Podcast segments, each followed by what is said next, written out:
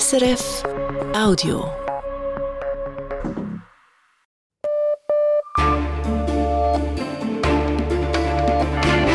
Radio SRF Echo der Zeit mit Brigitte Kramer. Sonntag, der 25. Februar, das sind unsere Themen.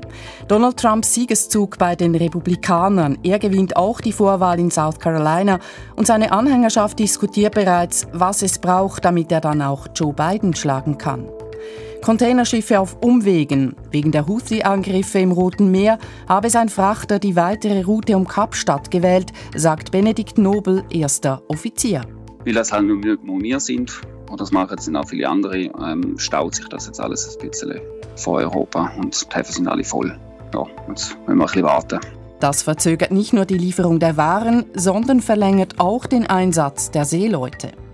Kein Systemwechsel in Liechtenstein. Die Stimmberechtigten lehnen eine Volkswahl der Regierung ab.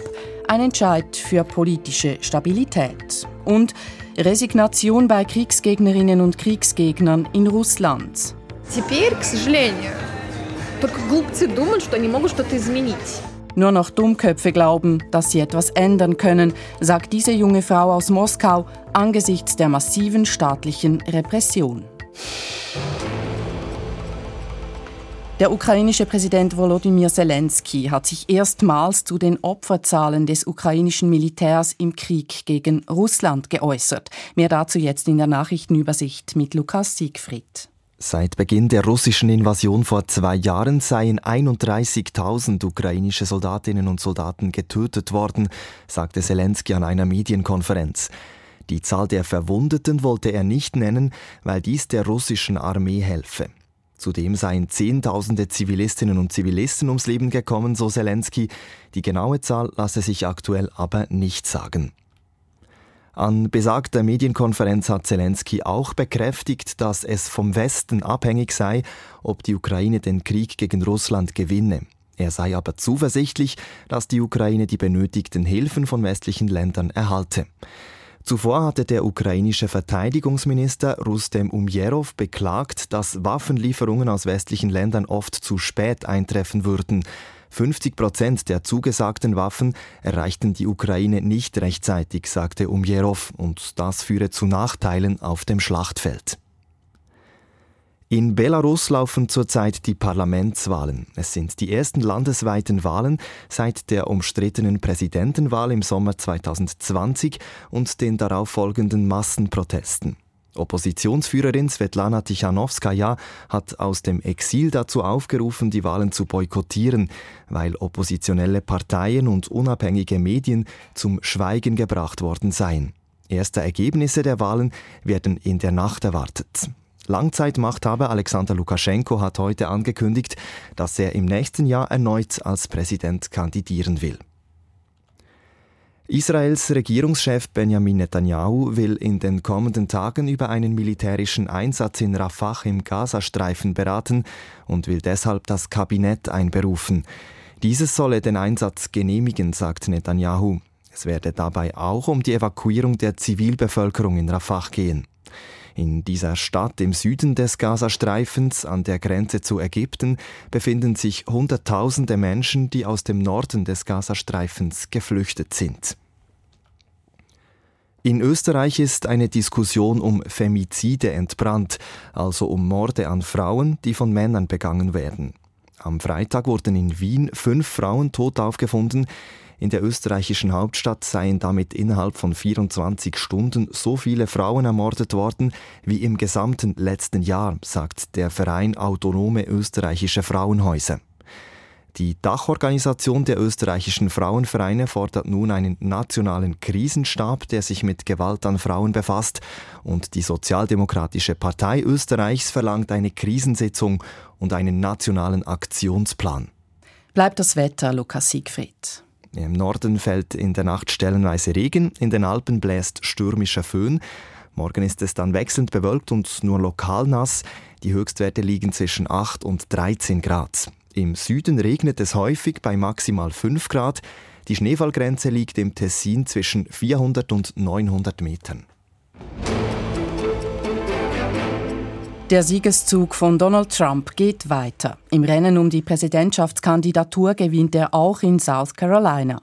Er lässt seine einzige noch verbliebene Herausforderin, Nikki Haley, auch in deren Heimatstaat deutlich hinter sich. Kaum jemand zweifelt, dass er der offizielle republikanische Präsidentschaftskandidat wird. Allerdings, so der Tenor unter den Republikanern, damit Trump dann auch zum Präsidenten gewählt wird, brauche es noch mehr.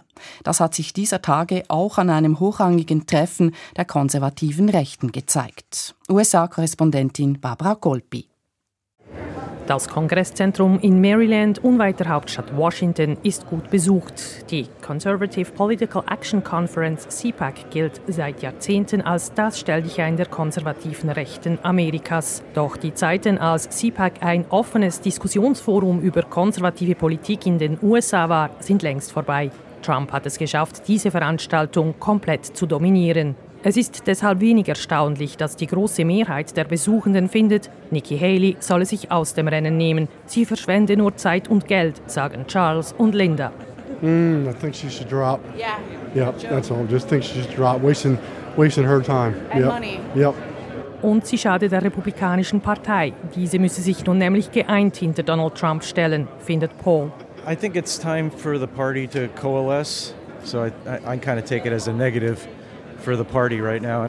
Nikki Haley denkt vorerst aber nicht ans Aufhören. Das hat sie nach ihrer Niederlage in South Carolina erneut bestätigt. Ihre Worte gegen Donald Trump sind in den letzten Wochen aggressiver geworden. Auch hat sie offensichtlich noch genügend Geldgeber, die ihre Kampagne finanzieren. Das Anti-Trump-Lager innerhalb der Republikanischen Partei gibt nicht auf. Dies verdeutlicht auch die Tatsache, dass in Washington zeitgleich zu CPAC eine Gegenveranstaltung stattfand. An dieser viel kleineren Konferenz traten moderate republikanische Vertreterinnen und Vertreter auf. Ein Fehler, findet Paul. Denn wenn Donald Trump gegen Joe Biden gewinnen wolle, dann brauche er auch die republikanischen Trump-Gegner hinter ihm. So like the, you know, the never Trumpers, like please, for the good of the country, get behind him.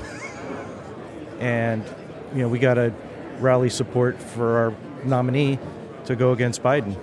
Donald Trump befindet sich bereits im Wahlkampfmodus gegen Joe Biden und nicht mehr gegen Nikki Haley. Wichtiger als nach dem Sieg in South Carolina zu sprechen, war für ihn deshalb der Auftritt bei der CPAC-Konferenz. Ladies and gentlemen, please welcome the next president of the United States, President Donald J. Trump.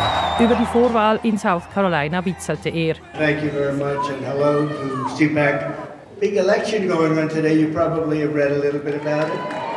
Und begann sogleich damit, Joe Biden zu kritisieren. Four years ago I told you that if crooked Joe Biden got to the White House, our borders would be Hauptthemen von Donald Trump in seiner über eineinhalbstündigen Rede waren die illegale Immigration, die wirtschaftliche Situation und die Weltlage. Er behauptete, dass es die Kriege in der Ukraine und im Nahen Osten mit ihm als Präsident nie gegeben hätte. Will Donald Trump gegen Joe Biden gewinnen, dann braucht er nicht nur zusätzliche Stimmen aus seiner eigenen Partei. Es muss ihm vor allem auch gelingen, unabhängige Wählerinnen und Wähler zu überzeugen. Ein schwieriges Unterfangen mit diesen Wahlkampfthemen. Interessant wird deshalb, wen Donald Trump als Running Mate nominieren wird als Kandidatin oder Kandidaten für die Vizepräsidentschaft. Diese Frage beschäftigt auch an der Konferenz CPAC und die Meinungen gehen weit auseinander. Das Feld möglicher Anwärterinnen und Anwärtern ist groß. Viele an der CPAC-Konferenz wünschen jemanden auf Trump-Linie, wie Unternehmer Vivek Ramaswamy, der sich selbst als Kandidat aus dem Rennen genommen hat, oder die Gouverneurin von South Dakota, Christy Noem. Auch die Kongressabgeordneten Elise Stefanik und Tim Scott stehen hoch im Kurs. I like Elise Stefanik, but I'm also good with uh, Tim Scott. Christy Noem. I would go for Christy Noem too. Yeah, and if not, maybe Tim Scott. Um, Vivek.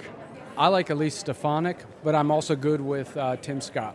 Und dann gibt es diejenigen, die weiterdenken, strategischer, wie Anna. Sie mag die ehemalige Demokratin Tulsi Gabbard, die sich zuletzt oft in Trumps Nähe gezeigt hat. Anna glaubt, Tulsi Gabbard könnte vor allem bei etwas liberaleren Frauen Stimmen holen für Trump. I like Tulsi Gabbard a lot because I think she would bring a lot of um, some of the more liberal women over to our side. I have two daughters. Ich habe zwei Töchter, die weniger konservativ sind als ich und sie mögen Tulsi Gabbard sehr.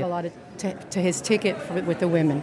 Die Frage, mit wem Donald Trump ins Präsidentschaftsrennen steigen sollte, wurde an der CPAC-Konferenz den Teilnehmenden offiziell gestellt. Rang 1 teilen sich der frühere Kandidat Vivek Ramaswamy und Kristi Noem, die Gouverneurin von South Dakota. Auf Rang 3 landete die einstige Demokratin Tulsi Gabbard. Trump wird sich diese Umfrage genau anschauen, denn auch ihm dürfte klar sein, die Stimmen seiner soliden Basis reichen, um die innerparteilichen Vorwahlen zu dominieren, nicht aber um die Präsidentschaftswahl zu gewinnen.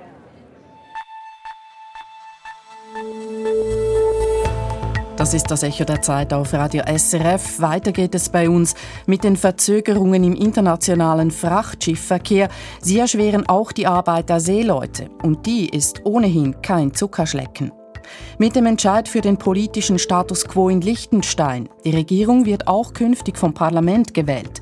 Das war zu erwarten, nicht aber, dass fast ein Drittel für die Volkswahl gestimmt hat. Und mit Menschen in Moskau, die gegen den Krieg sind, es aber nicht mehr wagen, ihre Meinung zu sagen, geschweige denn gegen den Kreml aufzubegehren. Wieder haben Houthi-Rebellen einen Frachter beschossen, dieses Mal einen Öltanker unter US-Flagge. Die wiederholten Attacken auf Handelsschiffe führen dazu, dass viele Reedereien auf andere Routen ausweichen. Das aber verlängert die Reisezeit nicht nur für die Waren, sondern auch für die Seeleute. Für sie steigt die Belastung in einem so schon harten Beruf, in einer Branche, in der die Arbeitsrechte nicht immer respektiert werden. Wirtschaftsredaktor Dario Pelosi. Benedikt Nobel ist erster Offizier auf einem Containerschiff, beladen mit knapp 19.000 Containern. Es ist 400 Meter lang, 58 Meter breit. Also wenn ich jetzt einmal ums Schiff laufe, habe ich ungefähr einen Kilometer hinter mir gebracht. Derzeit ist der Ostschweizer Seemann im Südpazifik unterwegs mit Zwischenziel Marokko. Auch sein Schiff ist derzeit wie viele andere auf einem Umweg wir haben jetzt nicht können durchs Rote Meer und durch den Suezkanal weg, wegen der Houthis und haben jetzt müssen einmal um Kapstadt umfahren. Und weil das halt nicht nur wir sind, und das machen jetzt auch viele andere, ähm, staut sich das jetzt alles ein bisschen vor Europa und die Häfen sind alle voll. Ja, jetzt müssen wir ein bisschen warten. Verspätungen und längere Zeit an Bord für die Crew sind vorprogrammiert. Nobel fährt auf einem deutschen Schiff unter deutscher Flagge. Im November, nach gut drei Monaten zu Hause, ist er im britischen Southampton an Bord gegangen. Auch für ihn als Offizier sind die Tage an Bord lang. Wenn wir unterwegs sind, dann starte ich am Morgen um 20 vor 4 Ab der 4 bin ich dann auf der Brücke, fahre das Schiff bis um 8 Uhr am Morgen. Dann äh, kurz zum Morgen und dann mache ich schon meistens meine erste Decksrunde und habe dann eine Mittagspause und meistens am 4 Uhr am Nachmittag bin ich dann wieder auf der Brücke bis am 8 Uhr am Abend. Benedikt Nobel hat auf dem Schiff einen Bubentraum verwirklicht. Seine Familie erreichte er zwischendurch via Satellit, aber sie fehle schon, gibt der studierte Nautiker zu. Mal, mal, doch. Also, Familie vermisse ich definitiv. Und das ist auch nie weg, das ist immer präsent.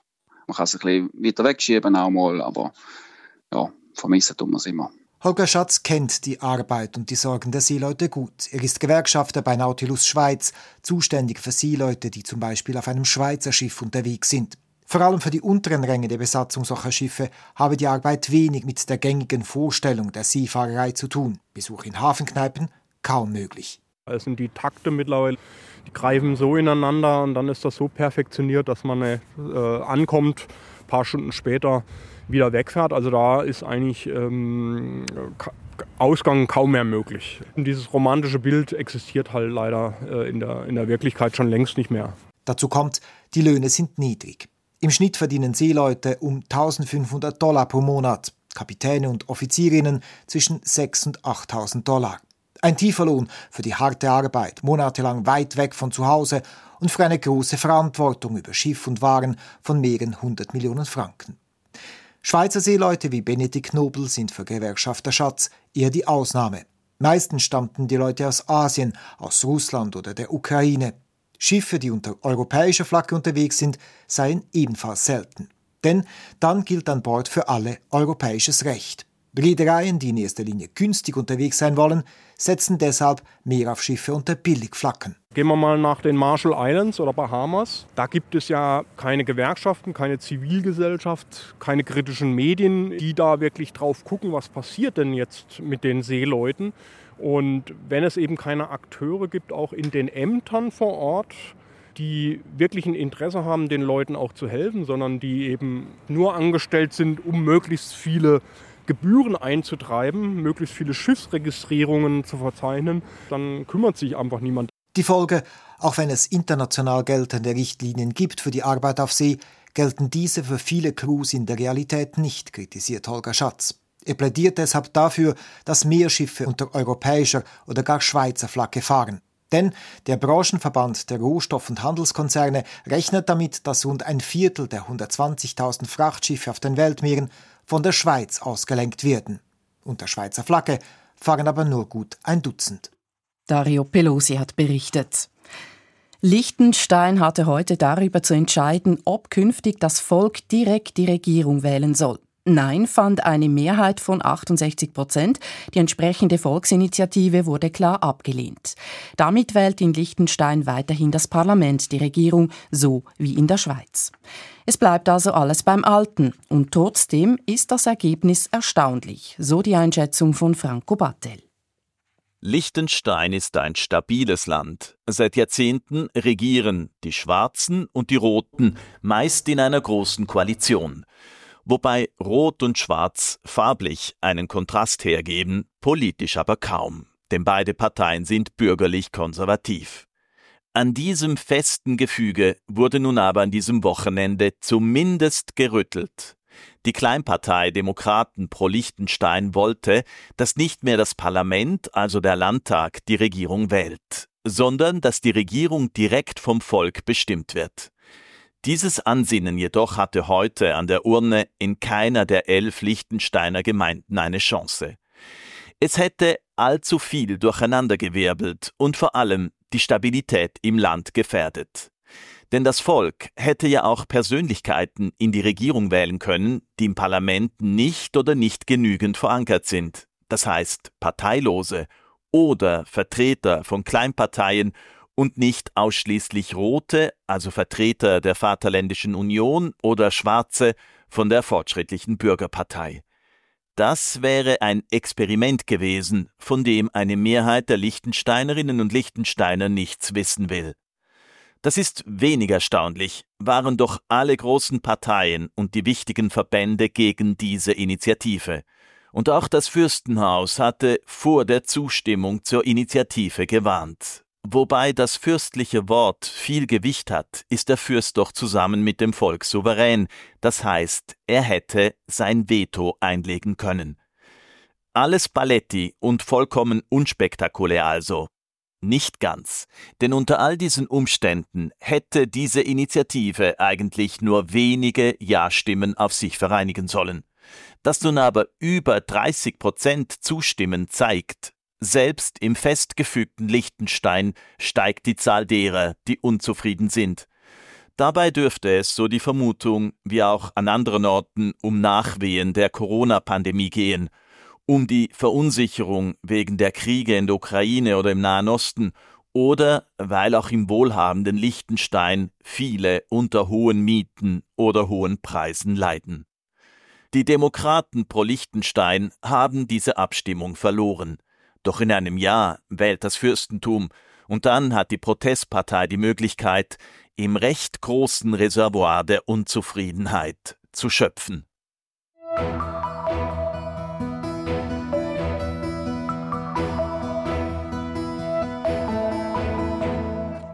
Gegen den Krieg zu sein geht in Russland nicht, zumindest nicht dies öffentlich oder laut zu sagen. Noch vor zwei Jahren, als Russland die Ukraine überfiel, protestierten Tausende Russinnen und Russen. Doch die Proteste wurden erstickt, die Repression im Land massiv verschärft. Manche Kriegsgegnerinnen und Kriegsgegner haben das Land verlassen, viele sind aber auch geblieben. Callum McKenzie wollte wissen, wie es Menschen geht, die wegen ihrer Meinung in ihrer Heimat als Staatsfeinde gelten. Мы действительно находимся внутри такого падающего самолета. Мы ничего не можем сделать, чтобы он перестал падать. Es ist, als würden wir uns in einem Flugzeug befinden, das abstürzt. Und wir können nichts anderes tun, als uns festzuhalten. Mascha ist 37, sie ist Dozentin an einer Moskauer Universität und sie ist gegen den Krieg in der Ukraine. Ihren richtigen Namen nennen wir nicht, wie bei allen anderen Menschen in diesem Beitrag, denn ihre Ansichten gelten in Russland als Verbrechen. Seit Februar 2022 sind Hunderttausende Regimekritikerinnen und Kritiker aus Russland ausgereist. Doch noch mehr sind geblieben, weil ihnen das Geld fehlt, weil sie ihre Angehörigen nicht zurücklassen wollen, weil sie sich nicht vorstellen können, im Ausland ein neues Leben aufzubauen. Wie viele Menschen das sind, lässt sich nicht genau beziffern aber sie sind eine ausgegrenzte Minderheit. Wir fühlen uns sehr alleine, sagt Vassili, ein 37-jähriger Psychologiestudent. Der Staat vermittle gezielt die Botschaft, dass alle für den Krieg seien damit wir glauben, Widerstand sei aussichtslos. Zu Beginn des Krieges gab es Widerstand. Doch die Proteste wurden schnell erstickt. Jetzt hat sich ein Gefühl der Hilflosigkeit breit gemacht. Am Anfang konnte ich nicht glauben, was passiert, sagt Vassili. Dann war ich wütend, ich fühlte mich von der Regierung verraten. Und später habe ich mich an den Krieg gewöhnt und mich beruhigt, so gut es ging. Auch für die 25-jährige Historikerin Xenia war es schwer, den Beginn des Kriegs zu verarbeiten. Anfangs ging sie auf die Straße, mehrere Abende in Folge. Sie und ihre Freunde wurden verhaftet. Jetzt sagt sie, Heute glauben nur noch Idioten, dass sie etwas verändern können. Früher seien es Leute wie sie gewesen, die für Veränderung gekämpft hätten. Eine treibende Kraft in der apathischen russischen Gesellschaft. Wir hatten einen inneren Antrieb, aber jetzt nur noch innere Emigration. Но да, раньше был внутренний драйв. Теперь, скорее, да, это внутренняя миграция, уход в себя. Die innere Emigration bezeichnet den stillen Protest von Andersdenkenden in einem Polizeistaat, in dem sie sich von der Politik und Kultur des Staates abwenden. Xenia und Vassili geben beide an, sie hätten aufgehört, die Nachrichten zu lesen. Mascha, die Dozentin, verfolgt das Geschehen in der Ukraine und in Russland weiterhin. Doch es sei sehr belastend, sagt sie. Es geschehen schreckliche Dinge, die früher einzeln in die Geschichte eingegangen wären, sagt sie. Aber heute sind es so viele, jeden Tag, dass sie zu einem einzigen schrecklichen Lärm werden.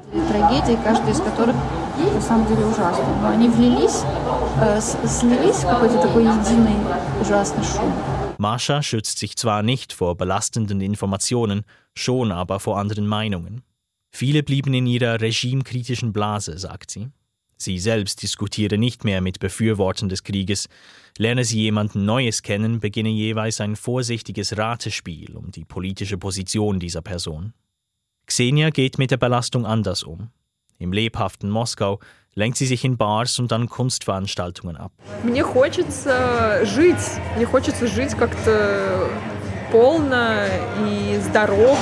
ich will ein erfülltes und gesundes Leben leben, sagt sie. Durch Realitätsflucht sei das möglich. Ich will ein Gefühl der Freiheit in mir aufbauen. Doch in der Ukraine können die Menschen die Realität des Krieges nicht einfach ausblenden. Machen es sich die Kriegsgegnerinnen in Moskau zu einfach? Als man noch etwas tun konnte, habe ich alles getan, sagt Xenia. Seit sie Teenager war, nahm sie an Protesten teil. Doch jetzt hätten Proteste keinen Sinn mehr.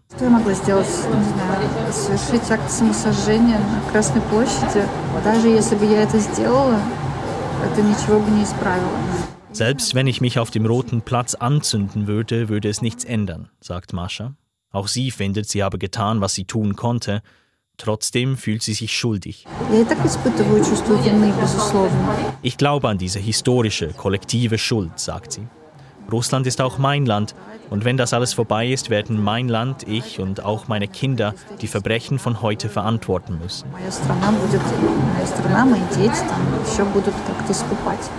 Putins Gegnerinnen in Russland wissen nicht mehr, wie sie ihn aufhalten können. Trotzdem, der Gedanke an die Zeit nach dem Krieg, er bleibt. Aus Moskau der Bericht von Callum McKenzie. Zum Schluss des Echo der Zeit noch die heutigen Resultate aus der Fußball Super League. Lugano gewinnt gegen den FC Zürich mit 2 zu 0. Zwischen Lausanne und Winterthur steht es kurz vor Schluss 1 zu 1 und zwischen IB und Servet ebenfalls kurz vor Schluss 0 zu 1. Und bevor wir uns verabschieden, hier ein Vorgeschmack auf die kommende Echo-Woche. Wir werfen einen Blick auf das öffentliche Radio und Fernsehen in Italien. Premierministerin Giorgia Meloni hat bei der RAI gezielt politisch Gleichgesinnte platziert gab es folglich einen Rechtsrutsch bei der RAI. Darüber sprechen wir mit einem Politologen und einer Journalistin. Und in Sachen Digitalisierung der Verwaltung gibt es in der Schweiz einiges aufzuholen. Man denke nur an die epischen Diskussionen ums elektronische Patientendossier. Im Bereich der Justiz hingegen geht es vorwärts, nicht zuletzt dank der Unterstützung durch unser Nachbarland Österreich. Für heute Sonntag, den 25. Februar, war es das vom Echo der Zeit, Redaktionsschluss 18.23 Uhr. Verantwortlich für die Sendung war Zita Affentranger, für die Nachrichten Marisa Eckli. Begleitet hat sie Brigitte Kramer. Das war ein Podcast von SRF.